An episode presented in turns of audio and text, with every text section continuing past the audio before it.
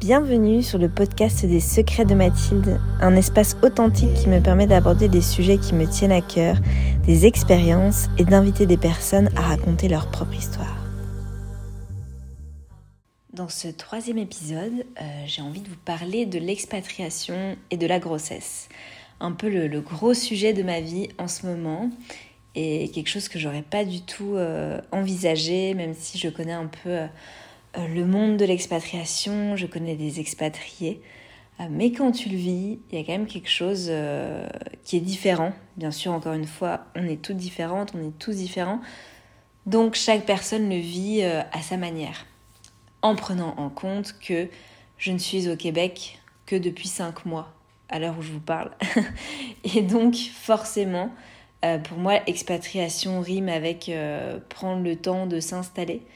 Et là, je me sens encore dans la transition et, dans... et pas du tout installée fondamentalement.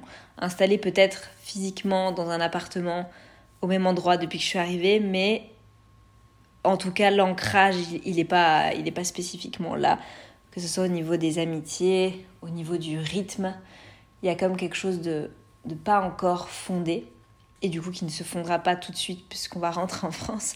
Mais j'avais besoin un peu de parler de ça pour peut-être aussi certaines mamans qui vivent euh, cette expatriation, enfin qui vivent cette grossesse et cette, expatriation.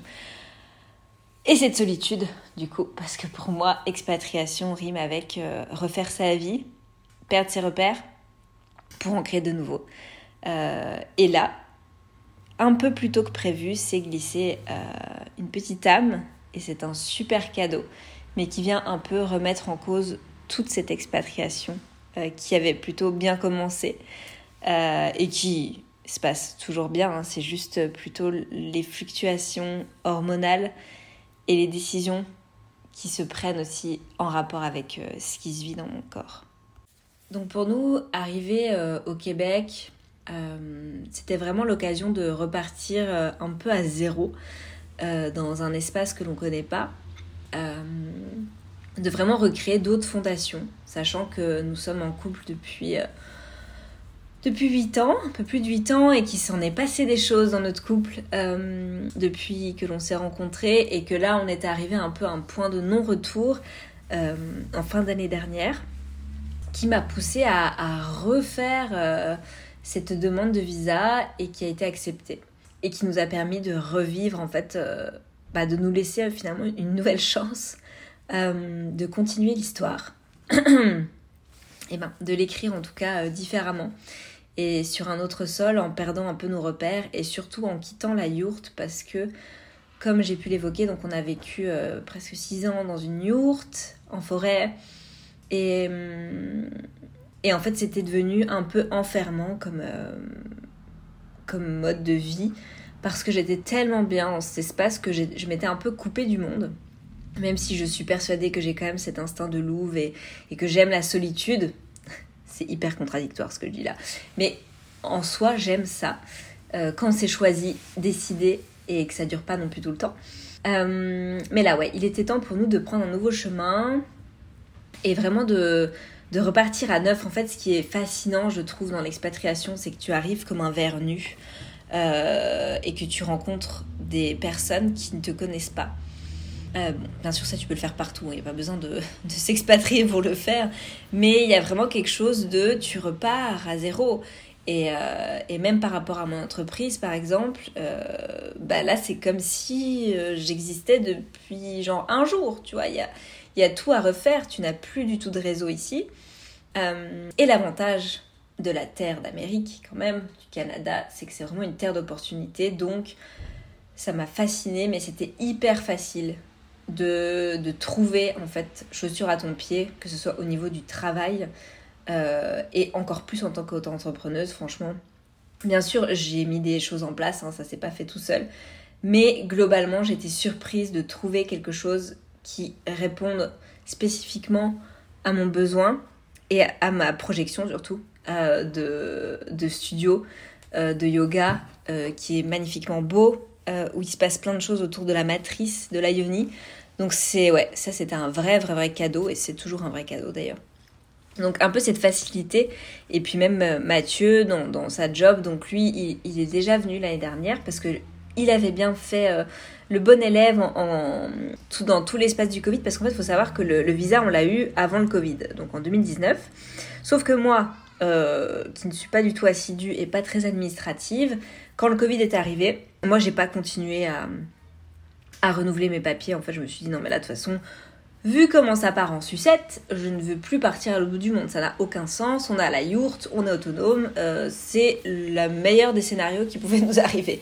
Donc moi j'ai abandonné. En fait c'est un peu c'est un peu comme ça que je suis. Je, ne cherche pas à, m'accrocher à une branche si je vois que tout le reste s'effondre. Mais Mathieu l'a fait, hein, hein, comme un bon vierge, bien ancré. Euh, il a continué à le faire. Et sauf que bah, sauf que c'est pour ça que moi j'ai dû refaire ma demande parce que bah, parce que j'avais perdu mon visa tout simplement. Donc pourquoi j'en viens à ça? Voilà, je, vous verrez, hein, je fais souvent des, des, feedbacks, je reviens, je me perds un petit peu. Puis bon, il y a aussi l'aspect hormonal, j'avoue que ça part un peu dans tous les sens. Euh, donc, donc revenons-en à nos moutons. Donc ouais, Mathieu, c'est ce que je disais, c'est qu'ici, bah, il avait déjà bossé l'année dernière. Donc ça s'était super bien passé, il avait déjà un peu des contacts et c'est d'ailleurs pour ça qu'on a pu aussi avoir un appartement euh, très facilement parce que moi c'était un peu le deal. Euh, ok, on, arrive à Montréal, mais euh, moi je veux un appart avant d'arriver. J'ai pas envie de, de me trimballer de Airbnb en Airbnb, puis surtout qu'on a Zebda, donc ça pareil, je l'ai expliqué dans, dans, le premier épisode je crois, mais ici, euh, les appartements avec animaux, c'est pas simple de trouver, il y en a, hein, mais c'est vraiment pas simple. Et là, en fait, tout était plutôt fluide. Donc c'est vrai que notre arrivée, il y a eu comme un switch énergétique, déjà dans nos personnalités, dans notre couple, parce que on était comme deux vernus, enfin moi encore plus, hein, mais, mais dans un pays qu'on ne connaît pas, et on n'est jamais allés tous les deux d'ailleurs. Donc il y a vraiment quelque chose de, voilà, on repart à zéro, quoi. On réécrit l'histoire différemment. Et ça s'est vraiment senti dans nos, dans nos vibrations, dans nos énergies. Comme un truc qui était un peu mort en France, euh, qui est venu se raviver ici. Donc ça c'est très très très intéressant de voir quand tu te sens bien sur une terre, comment ta vibration elle change. Et moi j'avais l'impression que Mathieu c'était quelqu'un d'autre euh, que, que ce qu'il l'est en France. Et, donc il y a une connexion qui s'est refaite quand même assez rapidement ici. Donc ça c'était très très très intéressant. Et c'est un vrai cadeau. Et puis moi, il y avait aussi quelque chose autour de la famille, euh, de mes parents, parce que la yourte, faut savoir qu'elle est sur notre terrain familial et que mes parents ne sont pas loin et que en fait j'étais un peu rendue dans un schéma assez toxique euh, cette dernière année parce que je m'inquiétais énormément pour, euh, pour mes parents. Surtout pour mon père, finalement. Il y avait comme un truc qui s'était installé de, toxique où je, je sais pas, je j'étais pas loin et, j'avais comme ce truc, euh, il va se passer quelque chose, quand je vais aller les voir, il va se passer quelque chose. Enfin, c'était devenu mais hyper abstrait, hyper toxique. Et, et l'angoisse, d'ailleurs, je pense qu'il avait tout ce côté anxieux avait commencé un peu euh, à ce niveau-là. Donc je pense la pandémie a joué, le, plein de choses, l'âge aussi, parce qu'on a, on a 40 ans d'écart, donc moi j'ai 30 ans, mon père en a 70, on a 40 ans d'écart, et, et en fait ça travaille, ça travaille, il y a un truc de dans mon histoire, justement, j'ai failli être expatriée parce que mon papa, du coup, travaillait à l'étranger, euh, donc beaucoup en Afrique, Maroc, Côte d'Ivoire, euh, Pays de l'Est aussi. Et puis, je me souviendrai toujours, quand j'étais au collège, on était allé au Maroc et, euh, et il m'avait montré une école à Casablanca, d'ailleurs, où, bah voilà, tu, tu, serais potentiellement dans cette école-là et tout. Et puis, en fait, c'était un peu tard parce que j'étais déjà au collège et du coup, j'avais déjà fait ma petite bande de potes et que je me voyais pas du tout. Bon, en vrai, hein, euh, s'ils avaient vraiment voulu le faire, je pense qu'ils l'auraient fait. Mais mon père a vraiment écouté le souhait de ma mère et mon souhait de pas partir. Mais c'est marrant, en fait, que du coup, il y avait quand même cette histoire d'expatriation. Bref, je raconte ça parce que c'est hyper important dans mon histoire. C'est-à-dire que euh, mon papa a beaucoup travaillé en déplacement, donc on s'est pas beaucoup vu on s'est vu, hein, mais on n'a pas beaucoup vécu ensemble durant ma jeunesse. Donc en fait, la yourte, c'était un peu aussi un moyen de recréer finalement ce qu'on n'avait pas pu créer quand j'étais ado. Parce que, bon, après, j'ai. Enfin, moi, j'ai vécu à Metz, j'ai fait mes études, après, j'ai été éducatrice, enfin, j'avais mon appartement, tout ça, donc j'ai quand même été vite euh, autonome, et puis j'avais euh, j'avais un appartement aussi à Plombières-les-Bains, enfin, bref. Mais en fait, la yourte, il y avait comme un appel de euh, recréer un peu la, la jeune fille qui est en qui est la petite fille même en fait avec son père en fait comme si on avait besoin de, de recréer ce lien sauf que la différence c'est que je n'ai plus 12 euh, ans quoi c'était euh, bah, que j'approchais des 30 et donc il y avait comme un truc aussi au niveau de la maternité bah comment pourrais-je devenir mère si je suis encore petite fille? Même si on restera toujours euh, les enfants de nos parents. Enfin, je veux dire, à un moment donné, euh, c'est beau aussi de garder cette âme d'enfant quand on est avec nos parents, il y a toujours ce, rapport-là. Mais là, c'était quand même un truc où je le disais, je disais, mais on est comme sur un placenta géant euh, qui est pas loin de chez mes parents, qui est relié même vraiment enfin, par la forêt, c'est hyper symbolique, c'est rond. Et il y avait comme quelque chose de je reste accrochée à, la petite fille, mais du coup, je ne peux pas devenir mère, puisque, euh, puisque je, je, suis une petite fille. Et, et en fait, ça, ça nous a trop fait du bien, je pense, avec, euh, avec mon père, de, de recréer ça vraiment, parce que ça nous a manqué. Et le fait qu'il fasse à manger, qu'il me fasse à manger, qu'il... Enfin, ce, genre de truc, c'était très beau, parce que j'en ai... Enfin, je suis même émue, mais bon, vive les hormones. mais parce que, ouais, c'est on s'est donné l'opportunité de revivre ce qu'on n'avait pas vécu toutes mes années d'adolescence en fait et, même d'enfance parce qu'en fait euh, il a toujours travaillé à l'étranger depuis ma naissance. 15 hein, euh, jours après ma naissance, il partait en Algérie travailler. Donc, donc voilà, il y a, y a, vraiment quelque chose de euh, qui était trop beau, mais qu'en même temps je devais quitter parce que du coup j'avais créé une, relation tellement, enfin comme si on avait reconnecté en fait tous les deux, et que du coup bah, j'étais devenue inquiète pour lui en fait. Genre, ah là là, mon Dieu, tu, tu, tu as 70 ans, ça y est, euh, j'ai peur que tu meurs, j'ai peur que... Et là, je parle de ça, mais parce que c'est hyper important en fait, la mort, tout, tout ce truc de... Euh, bah ouais, en fait, je suis fille unique, ça aussi, je l'ai pas précisé. Donc il y a tout ce truc de non, mais je veux pas perdre mon, père, quoi. Il y a vraiment. Euh, ma mère, ils, sont, ils ont un, écart d'âge, ma mère a, a 8 ans de moins, et, en fait, ça n'a absolument rien à voir, et, ils ont pas du tout la même enfin le même caractère, enfin forcément, c'est forcément qu'ils sont différents, mais pas du tout la même vibe en fait. C'est donc ouais, je t'ai rendu angoissée quoi, angoissée de fou euh, et c'était devenu trop toxique. Vraiment, c'était plus possible. Donc j'avais besoin aussi moi, en tant que que fille, de de transformer cette ce lien en fait avec mes parents, qui soit plus détaché, mais pas dans le sens euh, me détacher d'eux, mais vraiment de changer d'archétype, de, euh, de petite fille à femme et à mère, en fait. Il y a vraiment ce truc-là. Et c'est assez marrant de le vivre, où tu t'émancipes assez tôt, t'as quand même un taf assez tôt, tu... et que d'un coup tu repars dans le sens inverse. Bon, qui m'a pas permis de. Enfin, qui m'a permis de faire plein d'autres trucs, hein, c'est pas ça, mais il y a quand même un... quelque chose de très particulier que j'ai pu observer. Donc voilà.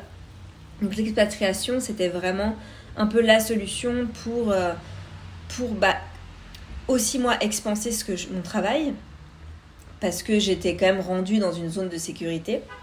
Et en plus de ça euh, pacifier euh, la relation avec mes parents mais pas dans le sens qu'elle était conflictuelle mais dans le sens où elle était devenue toxique parce que je m'inquiétais beaucoup. Et dans le couple parce que en France il y avait comme un truc où on stagnait beaucoup euh, énergétiquement. Tous les deux hein, et que bah, forcément dans le couple bah, ça, si tu stagnes bah, ça, ça, ça tourne en rond ça n'avance pas et c'est conflictuel aussi non, c'était magnifique. Et, dès qu'on est arrivé là, en fait, j'ai senti ce truc. Euh, déjà dans l'avion. Hein. En plus, j'étais toute seule dans l'avion, donc j'ai vraiment pu euh, ressentir ça, ce truc d'émancipation qu'il était temps de faire. Bon, il y en a, ils n'ont pas besoin de partir à l'autre bout du monde hein, pour faire ça, mais moi, je sens que j'étais dans ce, dans ce deal-là, en fait. Et, hum, et tout de suite, ouais, dans les premiers visios avec mes parents, j'ai tout de suite senti, en fait, ce switch. Ça a vraiment pas duré longtemps, ça s'est fait très très rapidement. Et j'étais tellement soulagée, tellement heureuse, je, les voyais en fait. Euh, finalement, je me dis, mais en fait, il va très bien.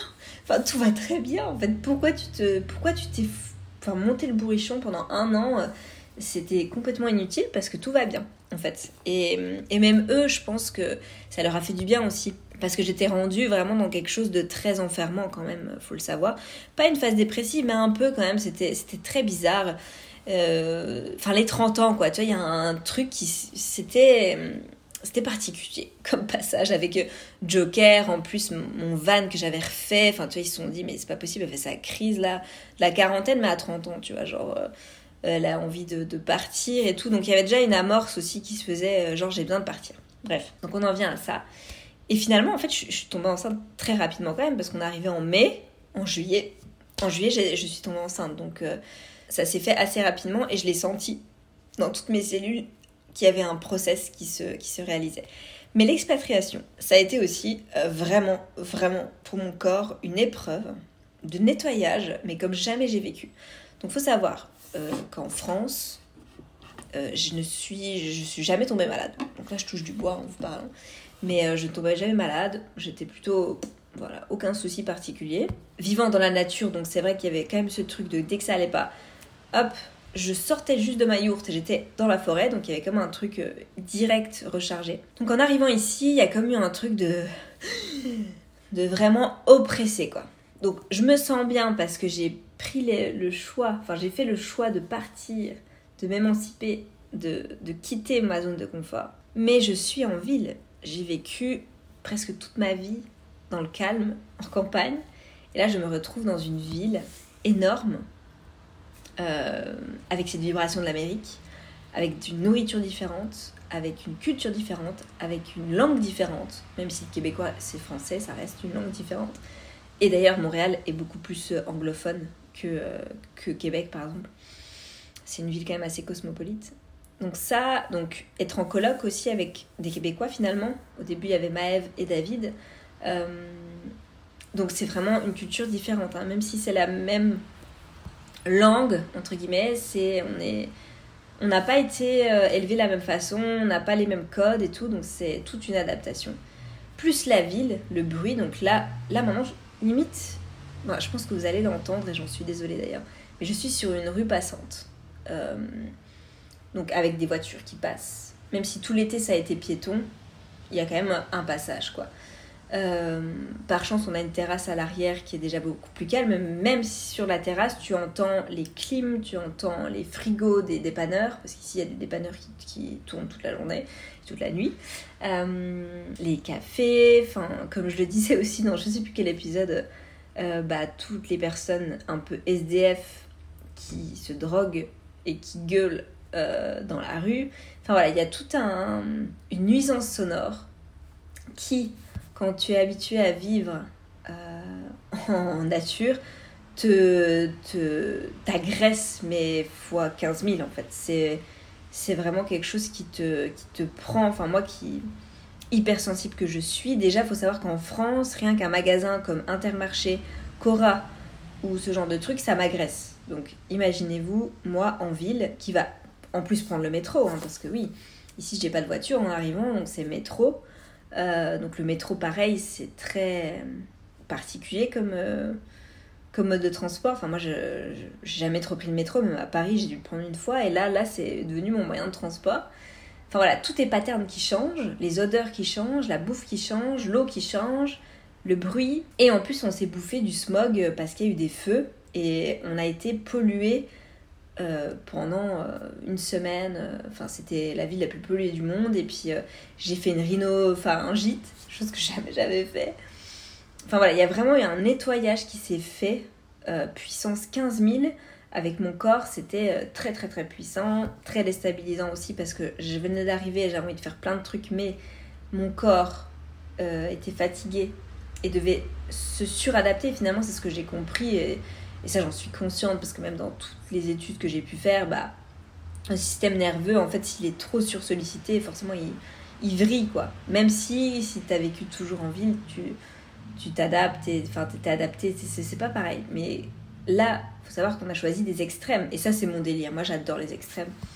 Euh, c'est un peu ce qui fait vibrer mon âme parce que je trouve ça hyper intéressant de voir tous les modes de vie euh, aussi, même si c'est pas facile ça reste très enrichissant pour ton âme parce que bah, tu testes plein de façons de vivre. Et, et je parle souvent de Dubaï, mais, mais par exemple, quand je vivais en yurt, je suis partie à Dubaï et j'ai adoré en fait cette, cette vibration, j'ai adoré cette terre, j'ai adoré les gens, j'ai adoré. Euh, bah ouais, j'ai adoré la vibration, mais parce que aussi, ce qu'on voit à la télé, etc., c'est pas fondamentalement tout ce qui représente Dubaï, même si globalement ça reste une ville euh, complètement euh, construite et superficielle, mais euh, en tout cas, ça veut pas dire qu'il n'y a pas des belles choses qui se passent, et surtout la terre, en fait. La terre, elle est très puissante là-bas.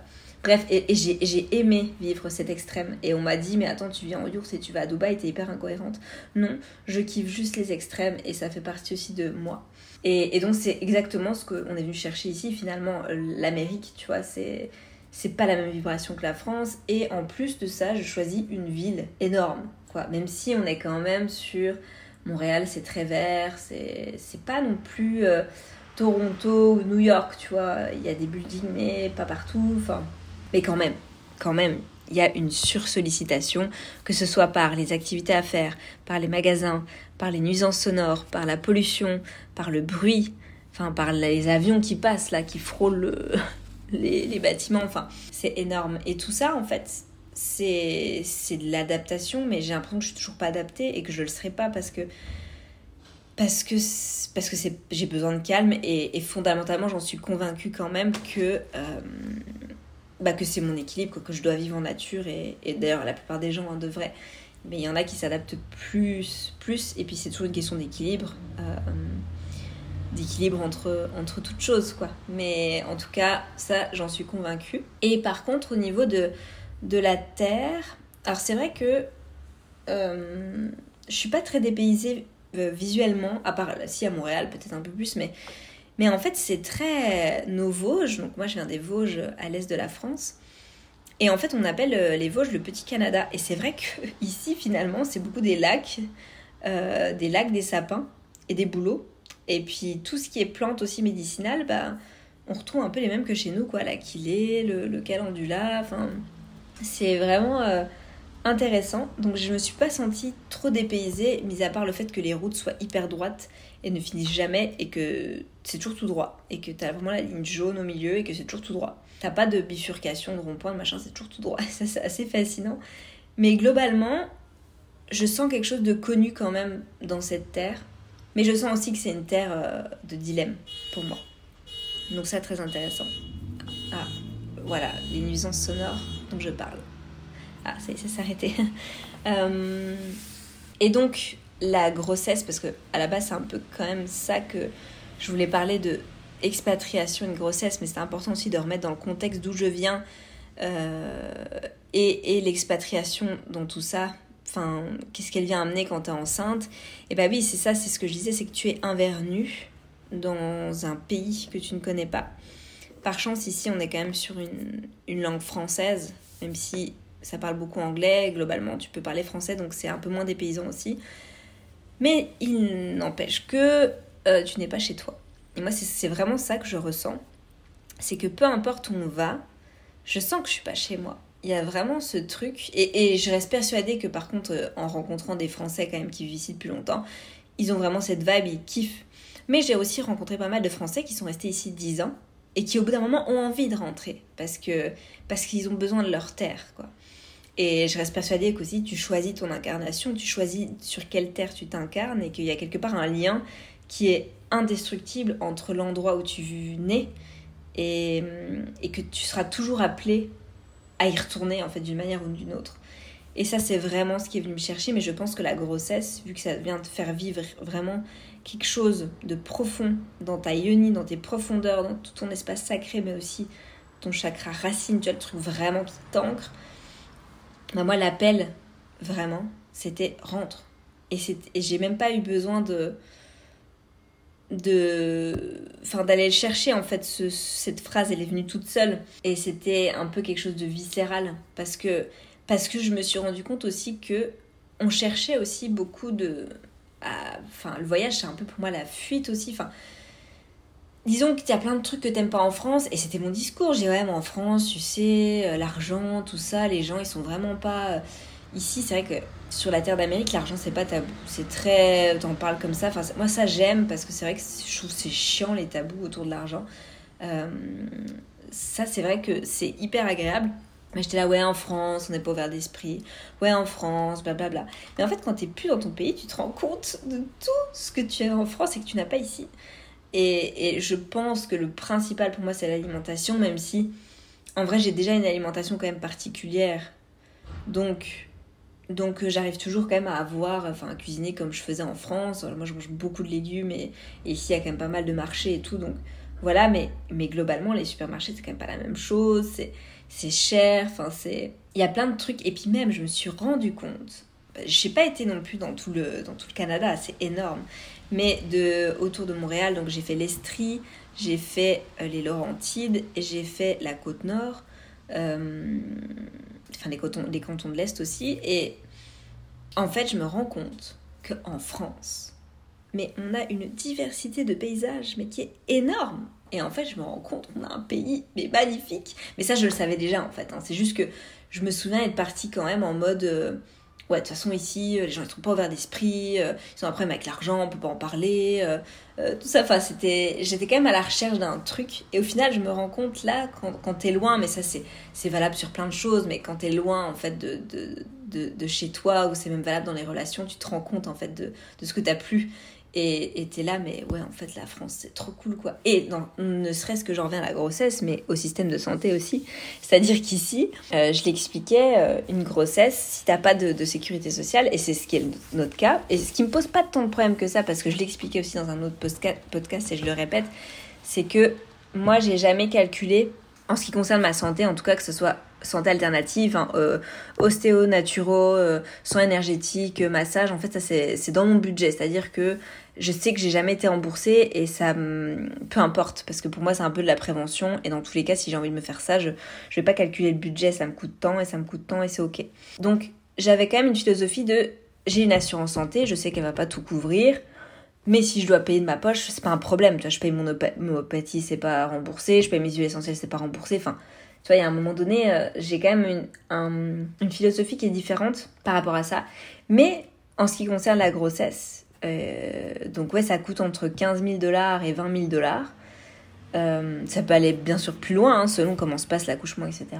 Mais il y a quand même ce truc là aussi qui, qui est apparu dans l'expatriation, c'est que les soins de santé ici, c'est super cher en fait. C'est disons que ça ne nous pose pas de problème d'investir dans notre santé, de payer s'il faut payer parce qu'on a le budget.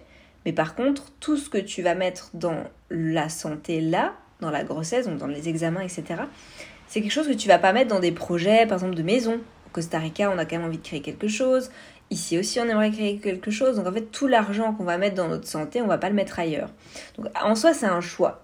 Mais c'est quand même un pattern à prendre en compte. Bon, sachant qu'on n'est pas en permis fermé, que moi j'ai décidé d'être à mon compte, que si j'avais trouvé un job, bah ouais, j'aurais eu la rame cul. Enfin, voilà, il y a plein de trucs aussi, c'est des choix. Mais, euh, et c'est là qu'on s'est rendu compte que, ouais, en France, bon, je, suis sûre que ça va pas durer, mais on a un super système de santé quand même. On est remboursé de tout. Enfin, en gros, tu payes que dalle. Ici, même un Québécois, enfin, il va quand même raquer quand même un peu, tu vois.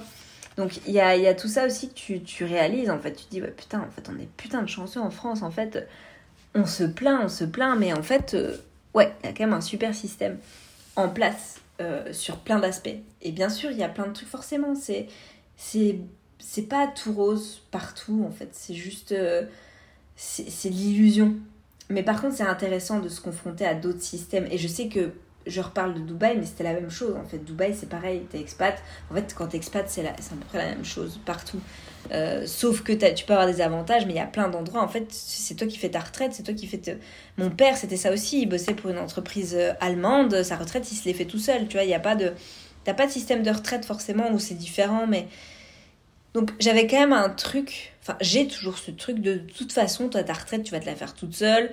Euh, si t'as des soins, tu vas gérer toute seule. Mais quand même, en fait, tout ce que t'enlèves comme argent, juste en étant chez toi, que là déjà, en, trois mois de grossesse, euh, on est déjà à plus de 1000 dollars quoi, de, dépenser. Et, je trouve que c'est énorme. Genre là, je me rends compte du coût des prises de sang, des analyses d'urine. Euh, qu'en France, tu fais ça, c'est gratos. Là, ça nous a coûté 900 dollars pour euh, pas un examen tout à fait complet non plus. Hein.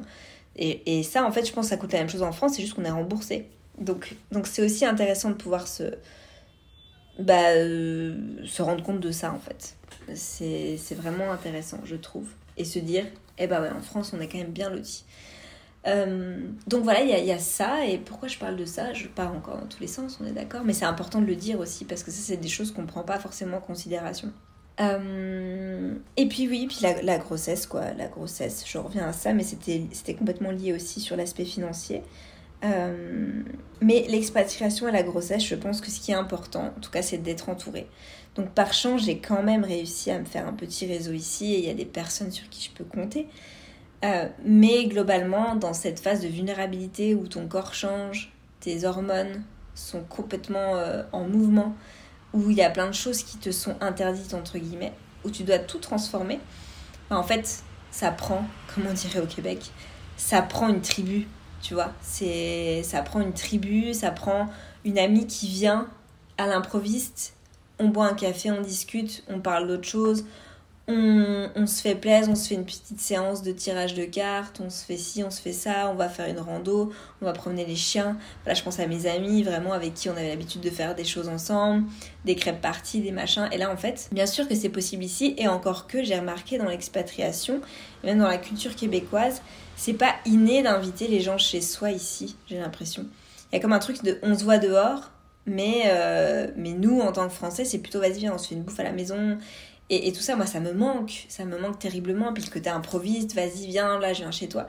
Bah ça, en fait, tant que t'as pas créé ton réseau, t'as deux, trois personnes que tu peux compter. Et merci, mon Dieu, d'avoir Internet et d'avoir les visios. Même si c'est pas pareil, bah, je pense que ça me sauve la vie quand même.